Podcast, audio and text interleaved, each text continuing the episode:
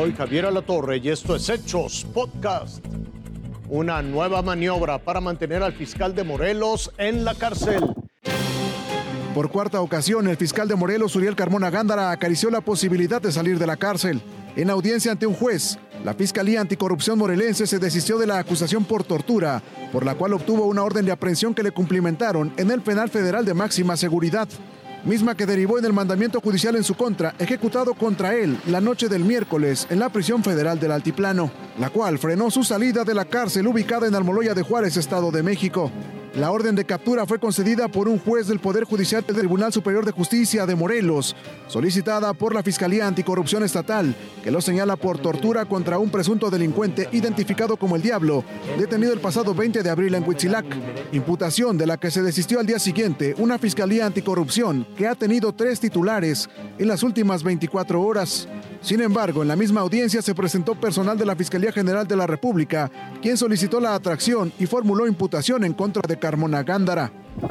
Investigaciones serias, anhelos, fantasías y charlatanería se mezclan en los trabajos sobre fenómenos supuestamente extraterrestres. Ni ovnis ni seres biológicos no humanos. El tema de los supuestos extraterrestres mostrados en el Congreso de México llegó hasta Sudamérica. Para denunciar este penoso y asqueroso fraude. Hasta un investigador del fenómeno ovni, Anthony Choi, se mostró indignado. Y lo que están haciendo en México no tiene nombre porque es un insulto para el Perú, para el patrimonio arqueológico del Perú. Asegura que los seres prestados en realidad son vestigios prehispánicos, un tesoro del patrimonio peruano, conocido como las momias de Nazca, supuestamente descubiertas en 2017. Asegura que las momias fueron modificadas. A la mano de la momia le han cortado el dedo pulgar y el dedo índice para volverla tridáctila de tres dedos. ¿Qué dices? A la cara la han maquillado para convertirla en extraterrestre. El asunto hizo eco en el Ministerio de Cultura peruano. Creo que existe una denuncia penal eh, desde el Ministerio de Cultura en ese momento a algunas, personas algunas personas que tuvieron relación con esos señores y justo voy a pedir la información para ver qué ha pasado. Sobre retiro de bienes prehispánicos. El tema es que no son extraterrestres, pero tampoco son momias. Es más, ni siquiera son cuerpos. Resulta que este supuesto patrimonio de Perú es una falsificación. Todo parece indicar que fueron hechos de huesos de varios animales y algunos vestigios humanos encontrados en Nazca. Incluso el supuesto autor del hallazgo, Leandro Benedicto Rivera, fue condenado a cuatro años de prisión en Perú por realizar excavaciones sin autorización oficial. Miles de migrantes prefieren enfrentar el horror del Darién a seguir sufriendo la represión, la falta de libertad y el fracaso de los gobiernos de Cuba, Venezuela y Haití.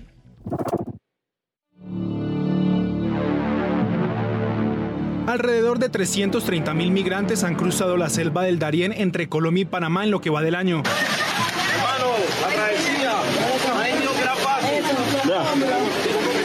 Esta cifra sobrepasó con creces los 248 mil de todo el 2022. Dramático también es que uno de cada cinco es un menor. Parte de esta crisis sin precedente inicia en territorio colombiano. El panorama, dependiendo la entidad, es alentador o desesperanzador. Migración Colombia dice que se han fortalecido las zonas fronterizas.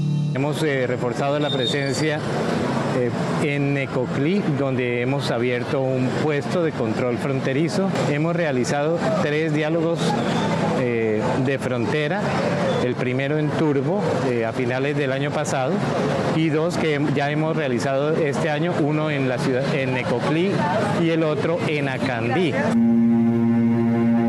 Los migrantes están expuestos a narcotraficantes, traficantes de personas, guerrilleros y paramilitares. Esto significa robos, extorsiones, desapariciones, homicidios y violaciones.